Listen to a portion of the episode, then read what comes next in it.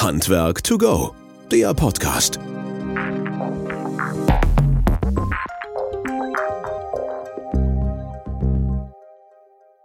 Hallo und herzlich willkommen zu unserem Podcast Handwerk to Go. Schön, dass ihr alle wieder eingeschaltet habt und dabei seid. Vielen, vielen Dank für euer Feedback, für eure Rückmeldung. Es ist echt schön und es macht auch viel, viel Spaß. Wir sind mittlerweile bei über 95, glaube ich, jetzt ist die 96. Folge. Wir laufen auf die 100 zu. Darüber gibt es nochmal besonders was für euch. Ähm, ja, uns freut es natürlich immer mehr über eure Reaktionen, egal auf welchen Kanälen. Macht weiter so und äh, gerne immer wieder Fragen oder Anmerkungen, wer als Gast rein kann, soll und vor allen Dingen auch, welche Themen ihr besprochen haben möchtet. Wir haben heute mal außerhalb der Reihe eine Sondersendung, die wir einfach mal dazwischen schieben, weil uns natürlich die beiden Diskutanten, die jetzt auch dazugeschaltet sind, dazu animiert haben, ey, da müsst ihr doch eine Folge zu machen. Das geht doch gar nicht anders. Natürlich geht es nicht anders halt. Es geht um natürlich auch um das Gebäudeenergiegesetz. Es ist neu, es ist draußen und äh, ich weiß gar nicht, Magnus oder Patrick, wer von euch schneller war und gesagt hat, jetzt ist es draußen, wir müssen jetzt unbedingt reden. Aber erstmal ein herzliches Willkommen und hallo Patrick, dass du dabei bist in einer Berufsschule im Kämmerlein, sag ich mal. Ne? Richtig, hallo, grüß dich. Ja, ich, ich, bin in der Handwerkskammer hier in, in Kempten und habe da, wie gesagt, mein, meine Schulung nebenbei ein bisschen auf die Seite geschoben, ein bisschen Pause gemacht, damit wir jetzt da über das Thema reden können. Das sagen wir den Schülern nicht, die machen nämlich jetzt gerade eine Aufgabe. Und wir freuen uns insbesondere, Magnus, dass du auch dabei bist und du bist auch nicht im Homeoffice oder so, sondern du bist auch unterwegs. Ja, hallo, moin, moin. Nee, ich bin auch, äh, funk auch aus einer Schule, bin hier in Bebra, äh, mitten, mitten in Deutschland und äh, sitze hier auf dem Schülerzimmer im Internat und ähm, freue mich, dass, dass es doch geklappt hat. Wir haben noch ein bisschen uns abgestimmt, und gesagt, 15 Uhr passt alles. Jetzt über das Thema. Ich glaube, Patrick war es. Patrick hatte gesagt, ich will, da hätte ich schon gerne letzte Woche was gemacht. Da ja. hatten wir aber keine ja. Zeit. Wir müssen gucken, Magnus hat leichte Verbindungsprobleme, wie wir gerade mitgekriegt haben. Wenn nicht, schneiden wir das eine oder andere raus und dann unterhalten wir uns nur mit Patrick. Nein, das war Spaß halt, natürlich nicht. Sonst machen wir das mit ChatGPT. ich weiß gar nicht, ob das Stimme schon geht halt. Aber gut, egal. So Leute, lasst uns einsteigen. Also, ähm, es gibt einen Vorschlag vom Ministerium zum Gebäudeenergiegesetz. Kabinett hat dem zugestimmt. Ähm, jetzt geht es natürlich in die Gesetzgebung beziehungsweise in die Abstimmung dazu. Und äh, viele, viele Fragen, viele Diskussionen, 65 Prozent, ab wann regenerative Energien halt, wie, mit welchen Ausnahmen, wer darf noch, wer darf nicht. Also ein riesenbreites Feld halt letztlich.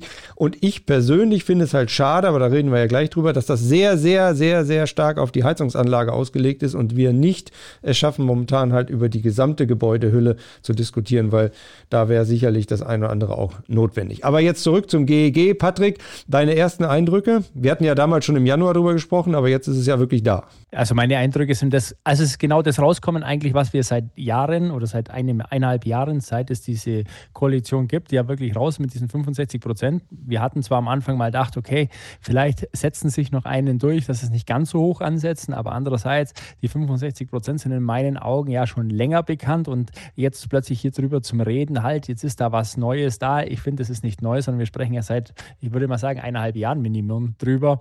Und wenn du in Baden-Württemberg reden wir ja schon länger drüber, über solche, ja, ich sag mal, Prozentzahlen, lassen wir es mal dahingestellt, wie hoch. Aber ich finde, jetzt sich darüber zu äußern und zu sagen, es ist einfach zu groß, zu zu viel oder wie auch immer. Wir sind uns bewusst.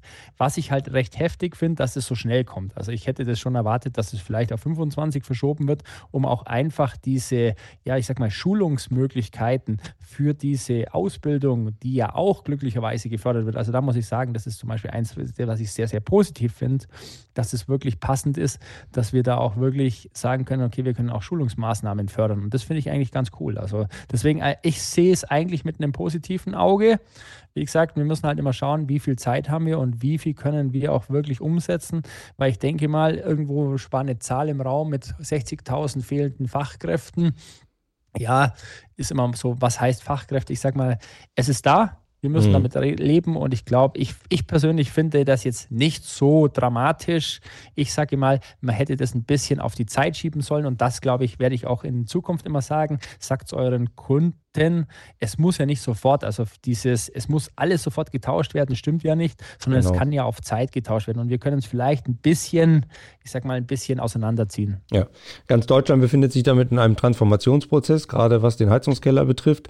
Und der kann natürlich, und so steht es ja auch drin, nach und nach gemacht werden. Viel Boulevardpresse dabei, halt, was viel polemisch diskutiert wird. Ich denke mal, Magnus, du und ihr habt da momentan täglich draußen halt mit zu kämpfen, mit den Anfragen, wie ihr damit umgehen soll als Hausbesitzer oder wie man auch beraten kann.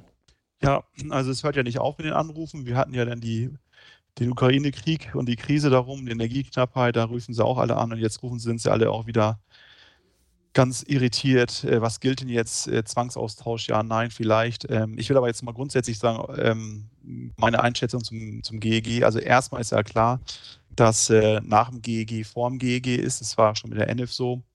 Ähm, wir werden jetzt ein slankes Gesetzgebungsverfahren haben, es wird, der Bundesrat wird nicht angehört werden müssen, es wird rein im Bundestag verabschiedet werden.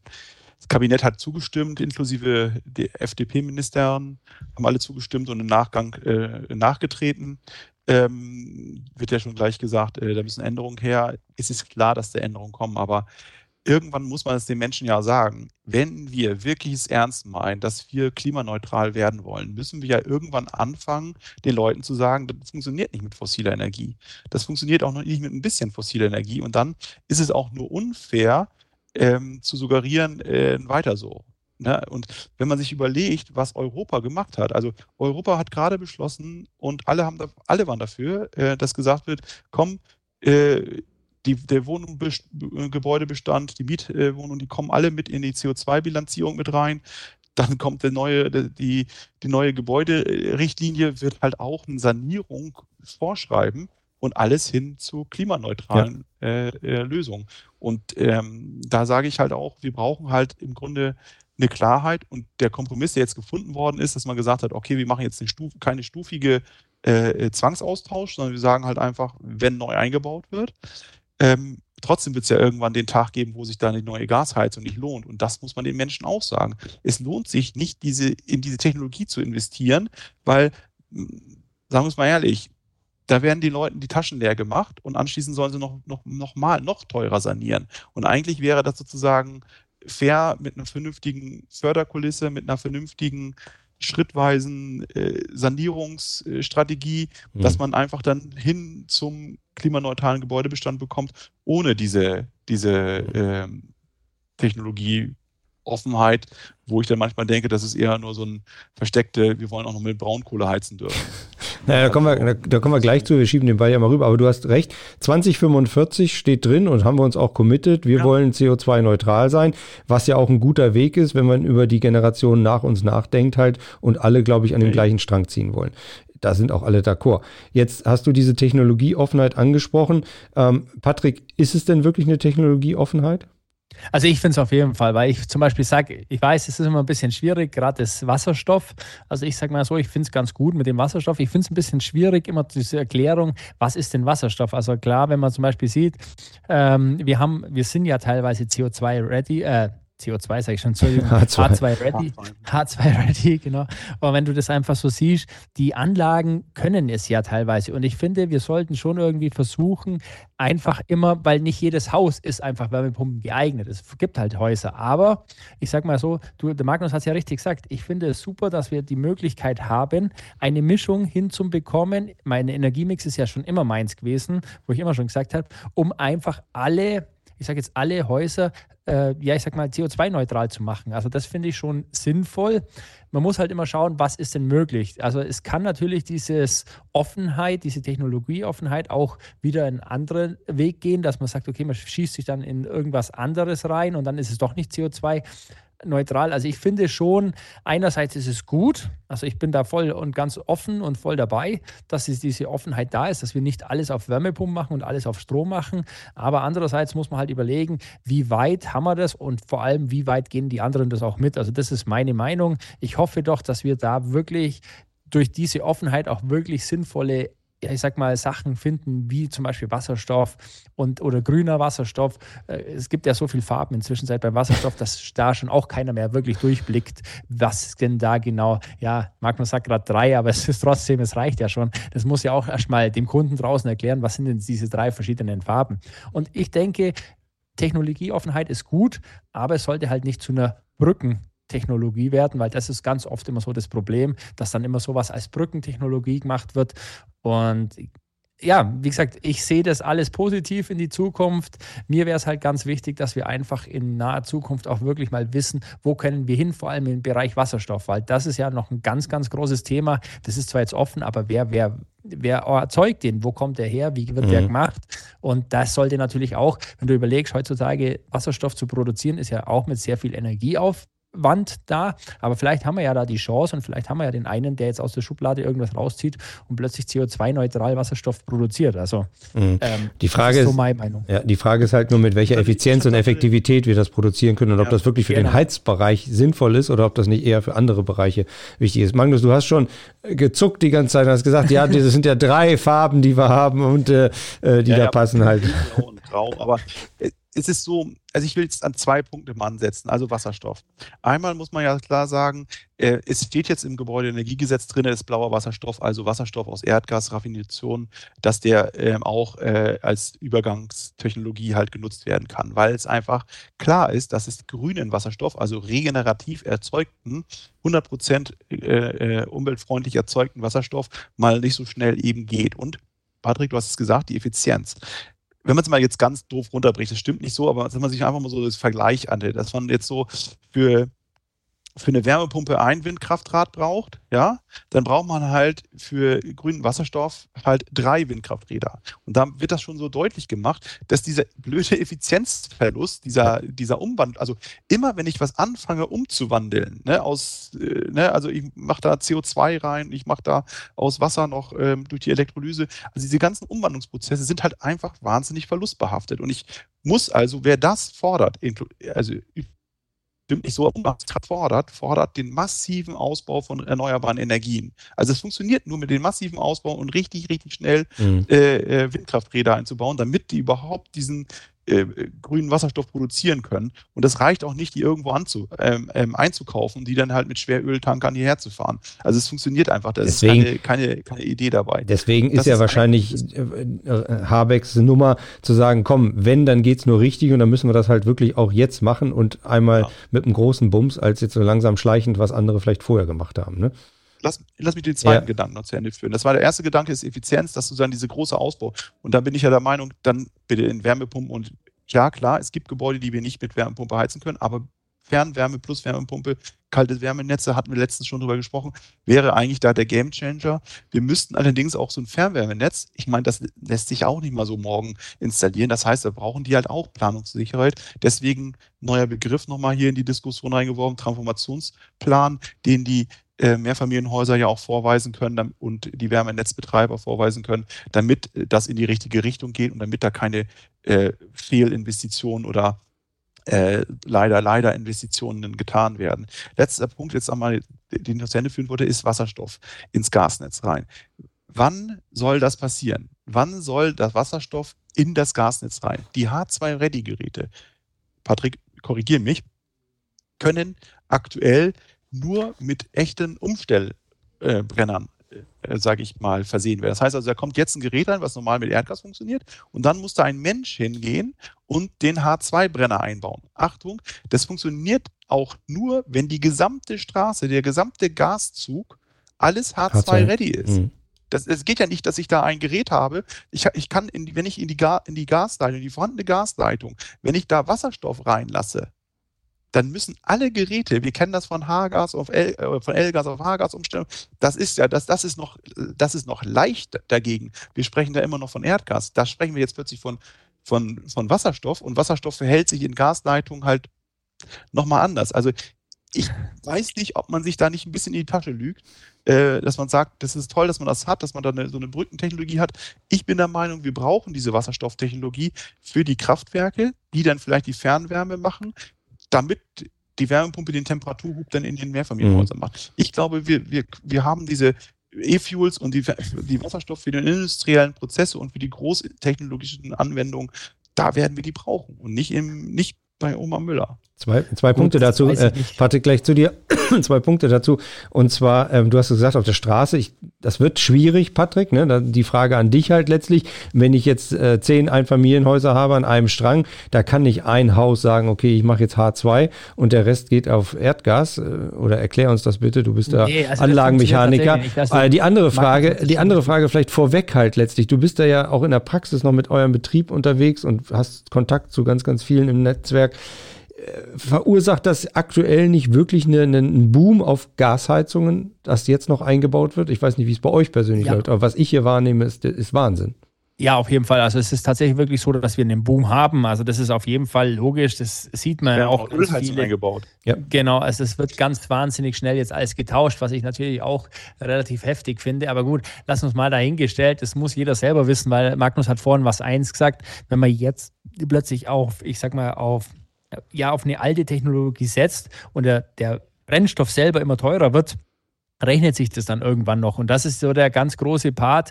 Wie kann ich es machen? Sinnvollerweise, wenn ich das natürlich tausche, dann sollte ich vielleicht das schon so bauen und so tauschen und so planen, dass ich vielleicht später dann mal, wenn ich wieder ein bisschen mehr Geld oder alles ein bisschen sich ich sage jetzt mal, vergünstigt hat. Mal schauen, ob das überhaupt jemals kommt, aber lassen wir es mal dahingestellt, vielleicht dann auch eine Wärmepumpe integrieren kann und nicht wieder eine komplett neue Heizungsanlage bauen muss. Also das, glaube ich, sollte vielleicht der ein oder andere auch bei der Planung jetzt, wenn er ein Haus also wenn er jetzt schnell eine Gastherme tauscht, soll er das vielleicht mitplanen, dass er vielleicht eventuell mal irgendwann eine Wärmepumpe mit integrieren kann. Und das ohne groß ja, ich sag mal, ohne große Arbeiten. Es wird immer Arbeiten geben, das ist logisch, aber zumindest mal in Ober ohne große. Jetzt kommen wir aber zu diesem Wasserstoff, von mhm. dem du ja wirklich mhm. gesagt hast, wir schieben das einfach in die Leitung rein. Das ist ja ein ganz großes Bedenken von mir gewesen, wo ich da in Bonn gesessen bin und auch gesagt habe, hey Leute, ihr könnt nicht einfach von heute auf morgen Wasserstoff in die Anlage reinschieben, weil wir bauen dadurch Pump, äh, Bomben.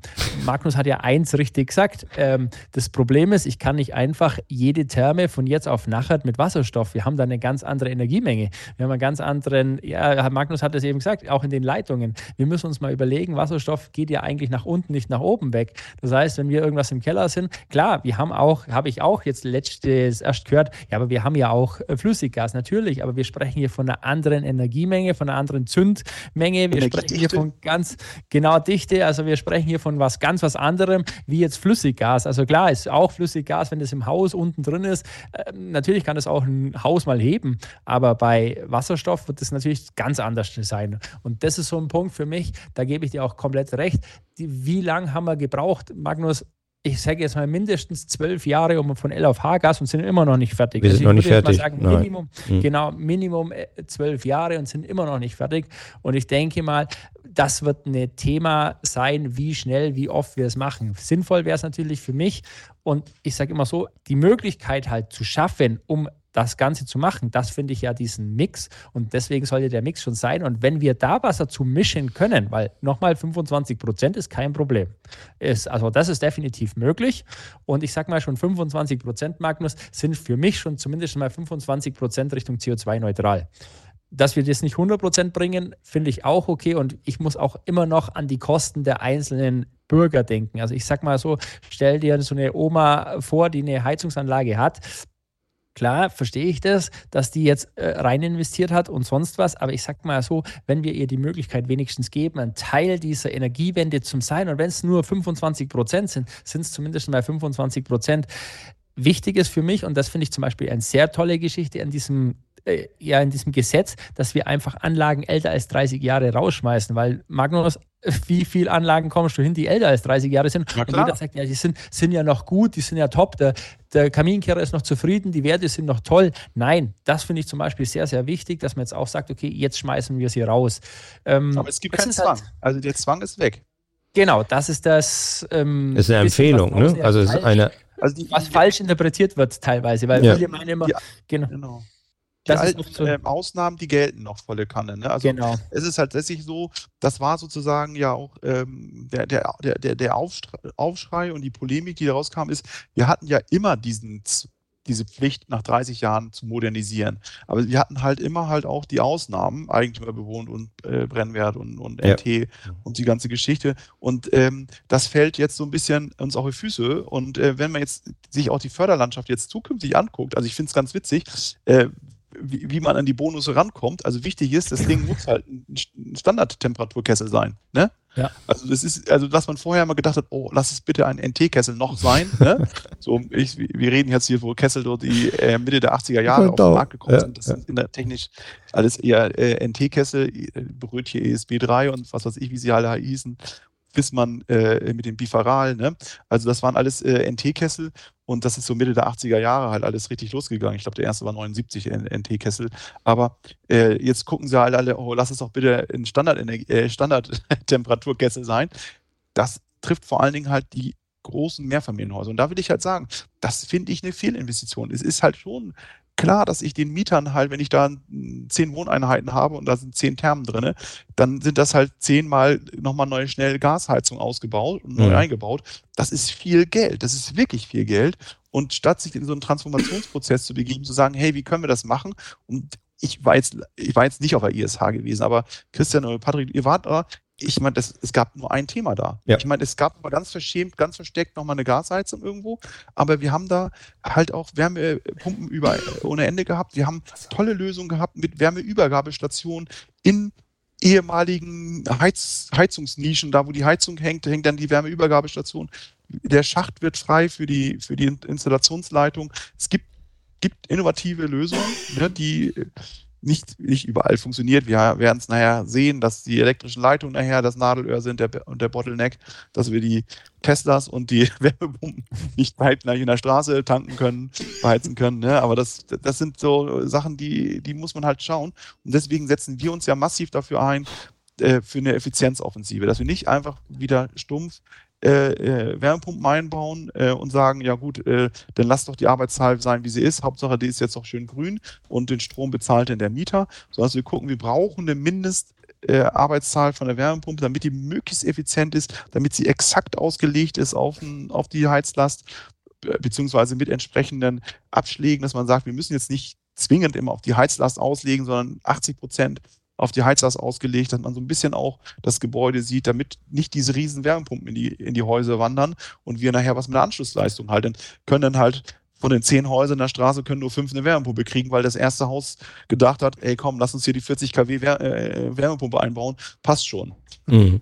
Aber das auf jeden Fall, ja, ja. genau. Und da finde ich auch ganz wichtig, da muss ich auch ganz, du sagst ja auch eins richtig, es, es sollte halt einfach in Zukunft, und das ist das Schöne, dass wir auch versuchen, langsam auch diesen, ja, diesen Druck, den haben wir jetzt vielleicht ein bisschen rausgenommen. Ich glaube, das ist auch gar nicht schlecht für unsere Branche, weil da kommen wir jetzt auf eines ja auch noch hin, Magnus. Ich finde es ja ganz gut, dass es jetzt auch gefördert wird, dass du zum Beispiel Wärmepumpen äh, die Planung, also das heißt auch die Förderung für die Planung, beziehungsweise auch das Coaching. Also ich finde das auch zum Beispiel eine ganz tolle Geschichte, dass du dich als Firma so zum Beispiel coachen lassen kannst von jemandem, der wo Wärmepumpen kann, wenn er zertifiziert ist. Ist jetzt natürlich immer dieses, wann ist er zertifiziert, aber lassen wir mal das dahingestellt. Das zum Beispiel finde ich sehr, sehr toll, dass sich einfach Firmen einfach als auch wirklich, die sich bis jetzt vielleicht noch nicht an Wärmepumpen getraut haben, sagen können, okay, ich lasse mich mal coachen und habe dann da die Chance und kann da einfach mal wirklich definitiv sagen, sagen, okay, jetzt zeigen wir mal, wie es funktioniert und das halt auch nachhaltig, weil das ist auch eine super Sache. Das war bis jetzt ja tatsächlich noch mhm. nie so. Aber ich möchte da, da einhaken, Magnus, bevor du gleich antwortest, ein, äh, ein Punkt dazu. Patrick, aufgrund der Lage, nehmen das wirklich Betriebe an? Also geht das schon? Ich weiß, dass die Schulungsmaßnahmen im April schon starten sollten und so weiter, aber die Frage ist halt, was sind die Inhalte und wie geht das mit dem Coaching? Also ist das schon definiert halt letztlich und habt ihr das Gefühl, dass das funktioniert? Ja, also ich, ich sage ja nochmal, ich lasse mich ja auch der zertifizieren. Da, der Bedarf ist auf jeden Fall ja. da, Christian. Und ja. ich lasse mich auch zertifizieren, weil ich äh, habe da zum Beispiel Lars Keller, kann ich nur empfehlen. Also wie gesagt, der hat ein super Buch geschrieben. Der ist ein wirklich topper Kerl. Also nur als Beispiel. Mhm. Gibt natürlich noch andere. Auch Marcel von Zons lässt sich ja auch Effenwelt zertifizieren und lauter solche Sachen.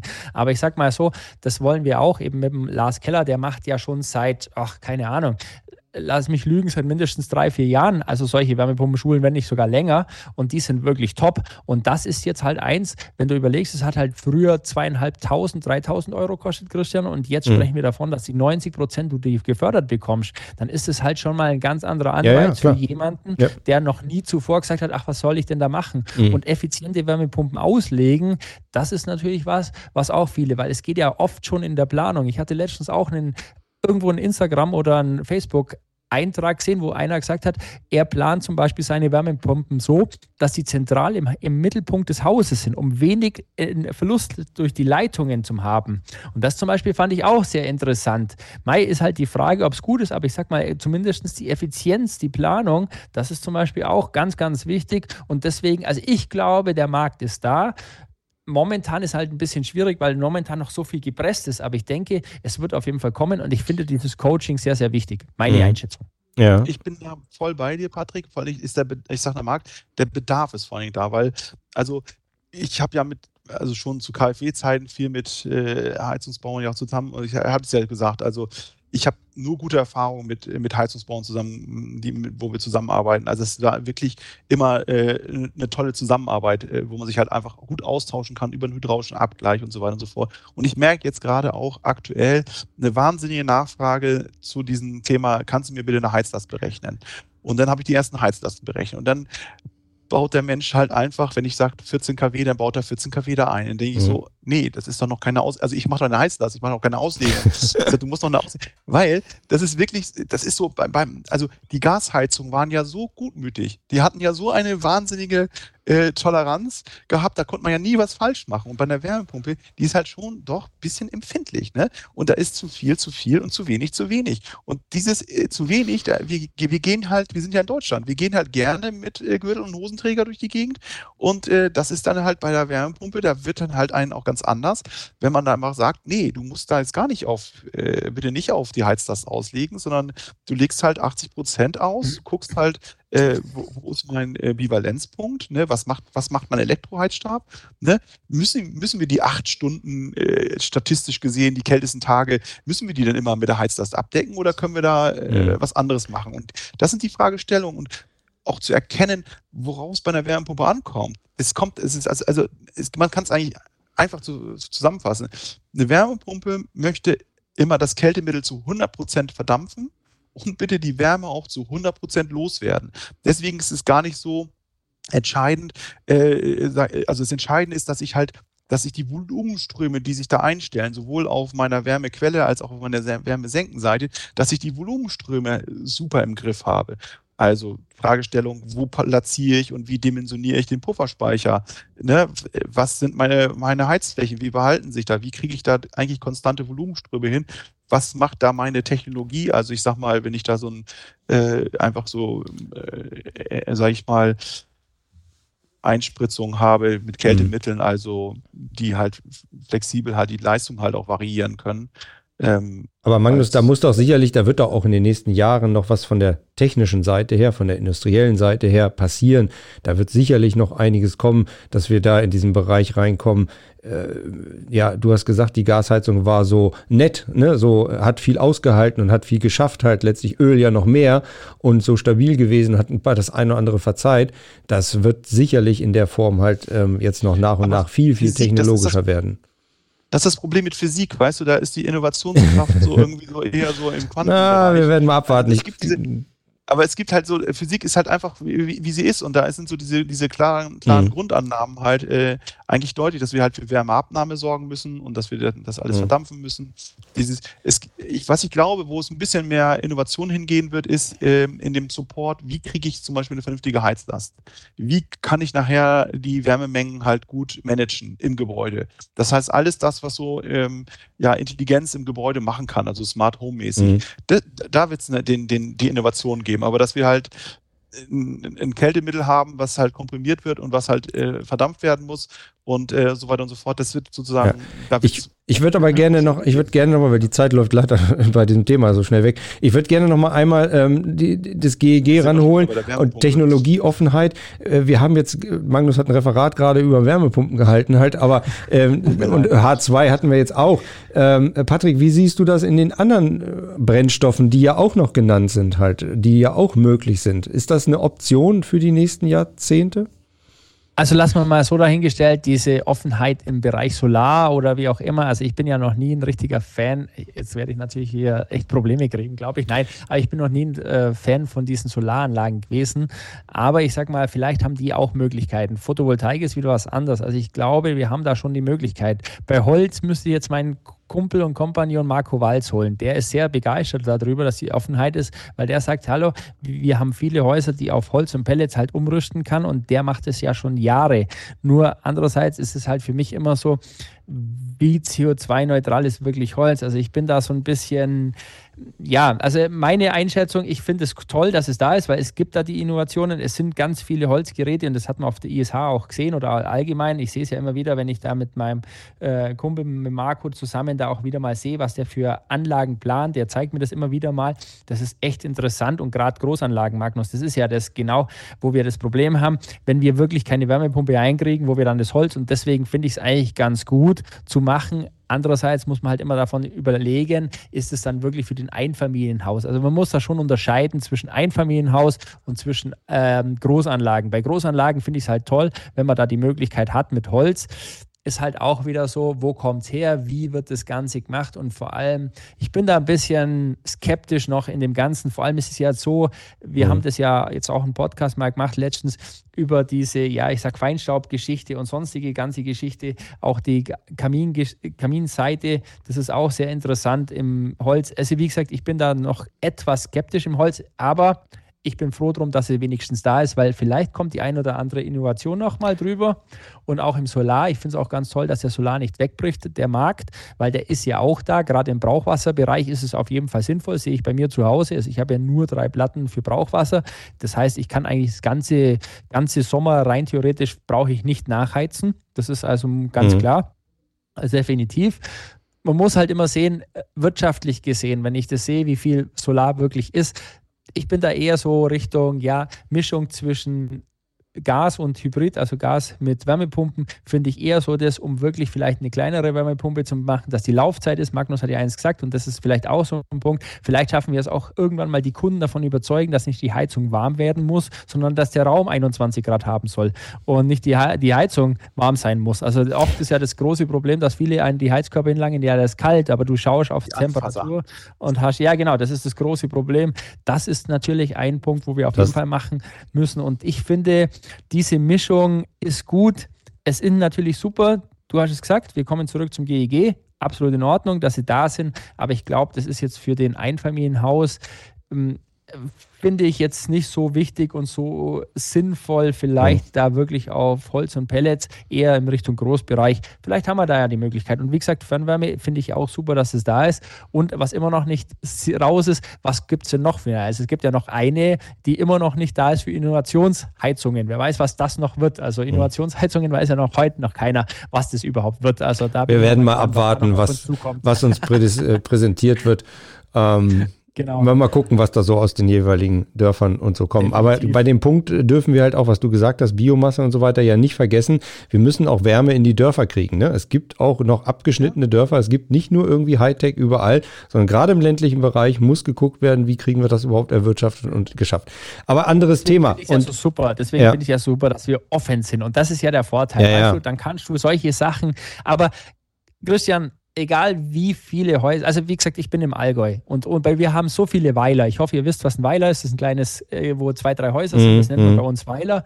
Genau. wir haben sehr viele, sehr viele Weiler. Und ganz ehrlich, die meisten Weiler bei uns sind tatsächlich schon im Bereich von Stromnetzen und von Erdgasnetzen angeschlossen. Also mhm. wir in Bayern ja, ja. oder gerade hier in Schwaben sind wirklich sehr und wir sind ja wirklich ein ländliches Gebiet. Und da muss ich sagen, das trifft vielleicht ein, zwei Häuser. Deswegen ich wollte, ich, ich, wollte jetzt auch genau. keinem auf die Füße treten halt letztlich. Ich möchte, ich möchte aber einen Punkt noch mal mit euch diskutieren. Wir haben noch zehn Minuten halt.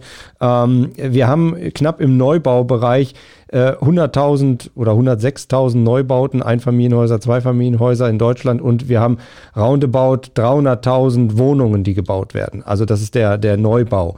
Ein viel größerer Bereich, Magnus, und das äh, würde ich äh, gerade hier nochmal reinbringen, ist ja der Sanierungsfall. Das heißt also, äh, ne, im, im Neubau haben wir schon eine relativ gute neue Technologie eingeführt. Halt, da ist nicht mehr so viel Öl, Gas, Biomasse und so weiter vorhanden. Ähm, aber im Sanierungsbereich, im Gebäudebestand, im Gebäudebestand, wir reden über 21 Millionen Gebäude für Ein- und Zweifamilienhäuser. Hinzu kommen noch ein paar äh, Nicht-Energie, äh, Nicht-Wohngebäude halt von drei Millionen.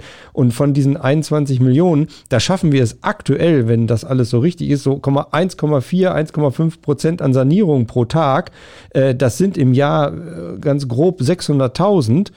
Äh, das reicht doch hinten und vorne nicht ist der schlafende Riese, ist der Gebäudebestand. Und da ist das, es muss allen bekannt sein, dass man halt äh, oder allen klar sein, dass, äh, dass man da ran muss. Man muss nicht an den Neubau. Der Neubau ist eigentlich safe und so. Und wir haben auch die letzten Jahre nur die Luxussanierung gemacht. Das habe ich auch schon erzählt, dass wir, ne, also, sondern wir brauchen, deswegen ist mit dem Worst Performing Building ist schon, eine, ist schon die richtige Strategie, dass man sich einfach mal in die Kommunen guckt, wo sind denn die Gebäude mit dem größten Potenzial und dass man da Konzepte entwickelt und dass man auch mal Ideen entwickelt für den ländlichen Raum, und ich wohne halt auf dem Dorf. Also ich komme aus dem ländlichen Raum. Also und, und ich, äh, es, es geht halt auch dort, ähm, dass man da mit ähm, kommunalen Energiegenossenschaften halt dann so ähm, klar versucht halt auch mehr zu erschließen. Und ich sage nur, das Thema kalte Wärmenetze kann halt auch in der Kommune so machen. Ich, ich kenne auch Biogasanlagenbetreiber, die haben halt ein Dorf auch mit Fernwärme versorgt. Allerdings mit Biogas. Ich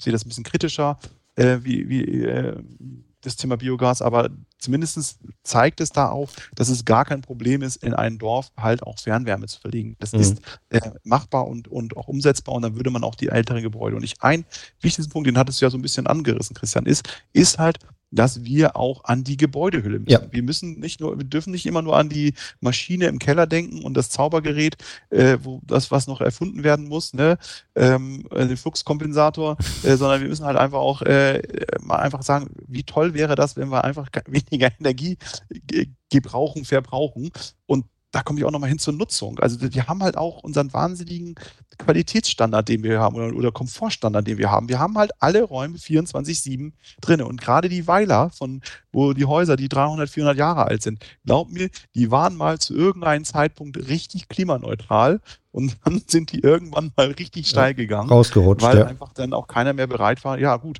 Aber hat man halt tatsächlich zwei, drei Räume ja. geheizt, fertig war es. Aber warum hat man das so gemacht, Magnus?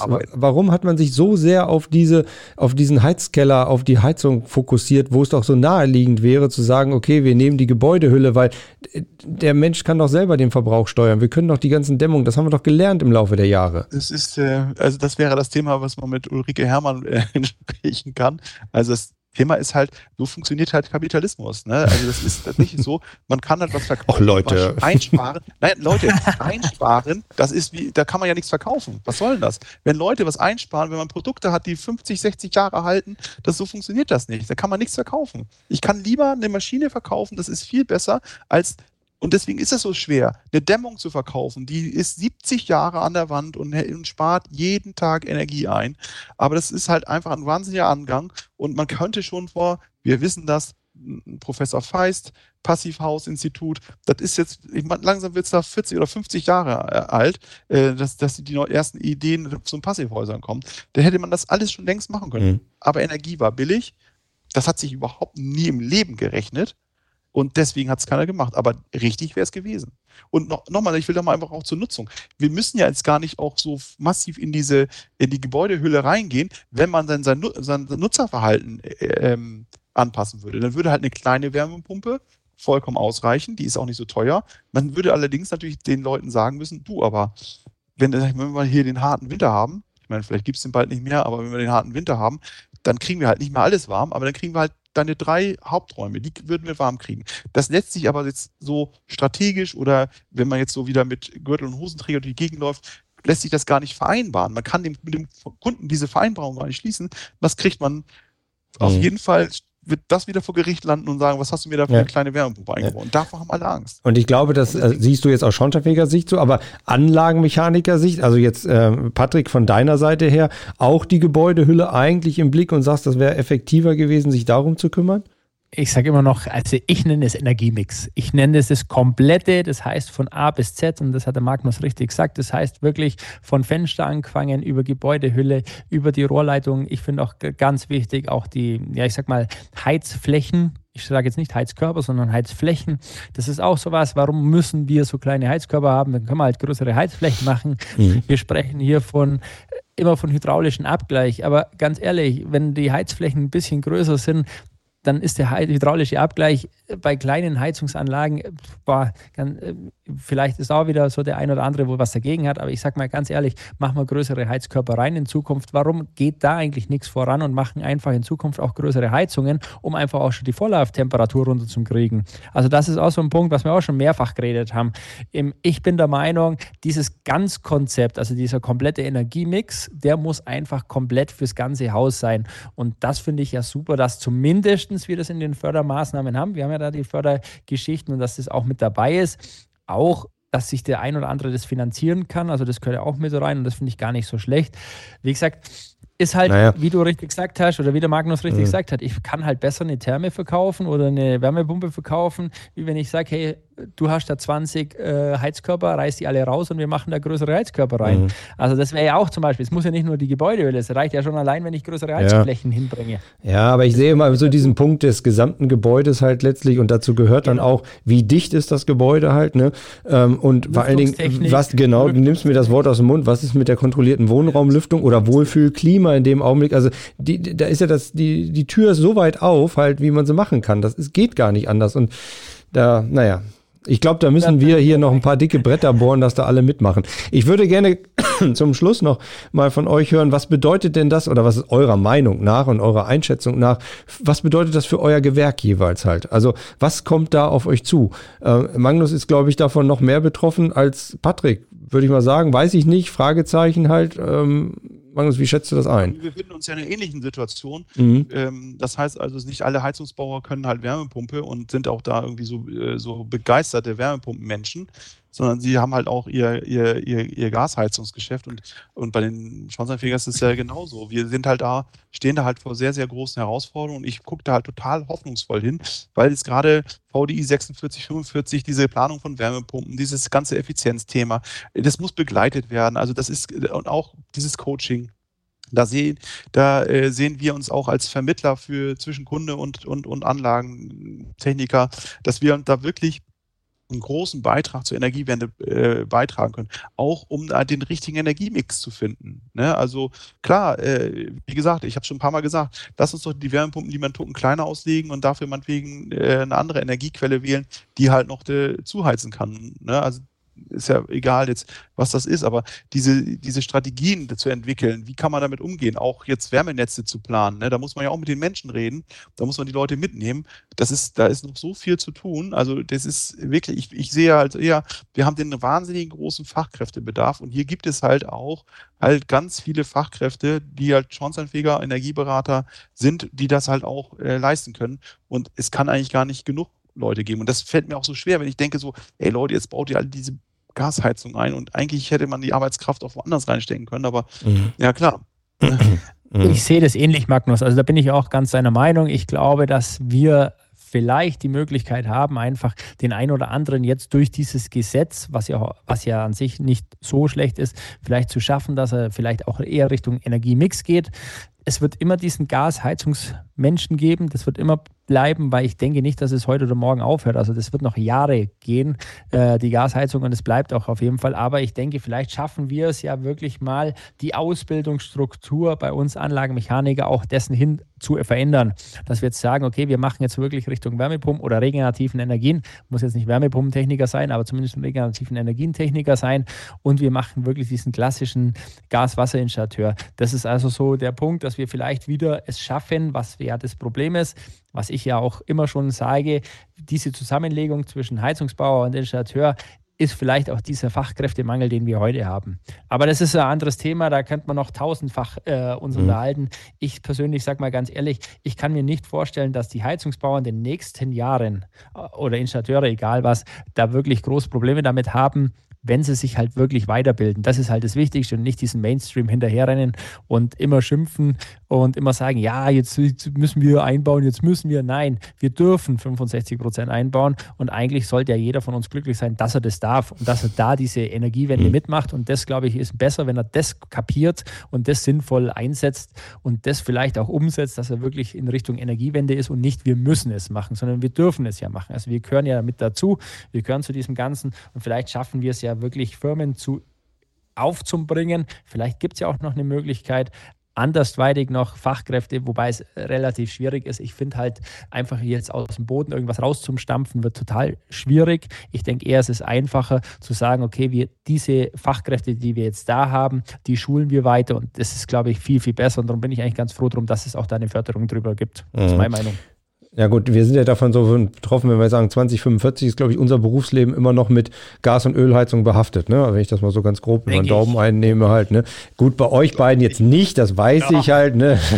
Das ist, alterstechnisch seid ihr da noch weit, weit von entfernt halt. Das wird doch nicht der Fall sein, das ist mir schon klar. Okay, also ihr seht da komplett auch Chancen für die jeweiligen Gewerke und für eure Berufe auf alle Fälle. Ähm, wir sehen das auch. Wir haben Corona geschafft. Warum sollten wir nicht auch die nächsten äh, paar Jahre dieses halt hinkriegen? Gar keine Frage. Letzte Frage, ähm, eure Wünsche jeweils für die Umsetzung im GEG? Magnus, ich hätte eine ja. Frage noch an den Magnus, wie ah. die 80-Jährigen überprüft. Ei, das haben wir doch gesagt, wollten wir nicht fragen. deswegen zum Schluss, deswegen zum Schluss, nein, es war dieser Spaß, aber gib's mal zu, Magnus, weil ich glaube, das ist auch so ein Punkt, wo wir einfach mal echt richtig stellen müssen, dass, wie gesagt, das mit diesen. Nee, ich glaube, Magnus will das klarstellen halt, ne? Also. Genau, klarstellen. Also, wir haben das auch vollkommen missverstanden, wie das gemeint war. Es war ganz äh, interessant in der Pressekonferenz. Frau äh, Leiwitz hatte das ja nochmal auch dargestellt, sondern es geht ja darum, dass wenn jemand diese Ausnahme haben möchte, ja, dass er dann natürlich sagt, es ist ja eine freiwillige Geschichte, wenn man sagt, ey, ich will diese Ausnahme haben, ähm, dass er dann sagt, äh, hier, ich bin 80 und oder und, ne, und dann kann er das einfach bei uns machen oder kann er aber direkt zur Behörde gehen. Es geht auch nicht darum, ach, die 80-Jährige ist ja einfach so rausgegriffen worden, um halt einen Großteil der Bevölkerung aus, dieser, aus diesem Zwang rauszunehmen. Aber es gilt natürlich auch für den 18-jährigen, äh, 18-jährigen schwerkranken Hauseigentümer, wenn es den mal jetzt, also, also mhm. es gibt ja immer dieses, diese, den Härtefall sozusagen. Das ist sozusagen das Bild für den Härtefall. Ne? Und auch die sind ja weiterhin auch möglich. Diese Härtefälle können ja auch weiterhin auch mit Ausnahmegenehmigung halt, die es ja heute auch schon gibt im GEG, weiterhin gemacht werden. Und der 80-jährige Mensch der kommt auf uns zu. Nicht wir kommen auf den zu, sondern der kommt auf uns zu und sagt, Mensch, ich möchte die Ausnahme haben, könnt ihr das da der Behörde geben. Ja, das ist auch in den letzten Tagen ein bisschen, ein bisschen polemisch diskutiert worden halt, ne, wo ja, man gesehen hat, jeder Schornsteinfeger soll jetzt die Ausweise der 80-Jährigen kontrollieren, ob das denn geht oder nicht. Totaler Quatsch. Andersrum ist die, die Folge halt. Ja, okay. So, Patrick, wir, wir sagen nicht, ne, zeig mal, sondern die wollen ja die Ausnahme haben und dann würden die halt uns das, würden sie uns beauftragen, das zu kommunizieren. Ja. Ne? Damit haben wir auch die Frage gelöst halt. Trotzdem jetzt die letzte Frage. Ähm, Magnus, auch also fangen wir bei dir an halt, was du dir wünschst vom oder bei der Umsetzung vom GEG in den nächsten Monaten. Wir fangen ja ab 24 also an. Wir haben unter dem Eindruck halt auch des zunehmenden Klimawandels und wir sehen das halt, was mit letzter Generation halt auch passiert, wie verzweifelt oft halt auch diese Generation für ihre Zukunft kämpft. Da denke ich halt, es ist einfach eine Schande, wenn wir jetzt noch stärker das GG äh, aufweichen und noch, noch schwächer machen. Und ich würde mir wünschen, dass man tatsächlich den Mut hat, ähm, nicht das immer das Schlechte daran zu sehen, sondern einfach sagen, das ist eine wahnsinnige Chance für alle Beteiligten, das Handwerk, die Industrie, wenn klare Ansagen gemacht werden. Das ist ähnlich katastrophal mit der Autobranche. Die hätten sich auch gerne klare Ansagen gewünscht. Dann weiß man, woran man ist. Dann kann man darauf zusteuern. Und irgendwann muss man es den Menschen halt sagen. Also wenn wir es ernst meinen mit 2045, dann muss man das den Menschen sagen. Leute, wir müssen irgendwann anfangen, keine Gasheizung mehr einzubauen. Das mhm. geht nicht. Und wie machen wir das? Und, ne, und da ist, ist, glaube ich, tatsächlich der einfache Weg zu sagen, so, das geht ja nicht mehr, du musst dir jetzt mal was anderes einfallen lassen. Und dann passiert erst was. Ne? Und das, das ich Ein würde mir wünschen, mehr Vertrauen in die Innovationskraft der Gesellschaft statt halt immer ähm, auf dem Althergebliebenen halt zu bleiben. Ja. Ein etwas längerer Wunsch von Magnus. Vielleicht wird der von Patrick jetzt ein bisschen Vielleicht kürzer. Ist ein kompliziertes Thema. ja, Entschuldigung. Nein, das ist eigentlich, für mich ist relativ einfach. Der Wunsch ist eigentlich, dass wir uns nur klarer darstellen und einfach sagen, okay, wie sieht es aus und wir nachher äh, nee, aber hier gar nicht. Magnus schüttelt auch mit dem Kopf. Also irgendwie sendet bei dir was äh, Schlechtes raus. Aber das ist jetzt nicht so schlimm. Wir haben jetzt ähm, Magnus Wunsch haben wir ja. So, ich sage erstmal vielen, vielen lieben Dank euch beiden. Das hat wieder mal total viel Spaß gemacht. Ähm, wir hatten gerade in der letzten Sekunde dem Patrick ein bisschen technische Probleme. Ich hoffe, das äh, hat sich dennoch geholt. verloren. Ja, genau, ein bisschen verloren, aber es war nur zum Ende hin. Alles gut. Vielen, vielen Dank euch beiden. Hat sehr viel Spaß gemacht. Ähm, wir ja. freuen uns aufs nächste Mal. Mehr Informationen gibt's auf dem Innovationsforum. Wenn die Folge rauskommt, ist das dann ungefähr noch ein, zwei Tage weiter. Da diskutieren wir mit Bert Oschatz zum Beispiel auch dieses Thema und mit Alexis Guler und auch mit mit äh, Claudius Paulus vom Fachverband SAK und okay. bedanken euch recht herzlich. So, jetzt ist Patrick aber wirklich im Weltraum unterwegs hier. Okay, ich weiß nicht, Patrick, ob du uns hörst. Wir hören dich fast gar nicht mehr. Vielen, vielen Dank. Ähm, Danke auch. Grüß deine Schülerinnen und Schüler und Magnus, du auch morgen. Ne? Ciao. Genau, stark bleiben. Tschüss. Handwerk to go, der Podcast.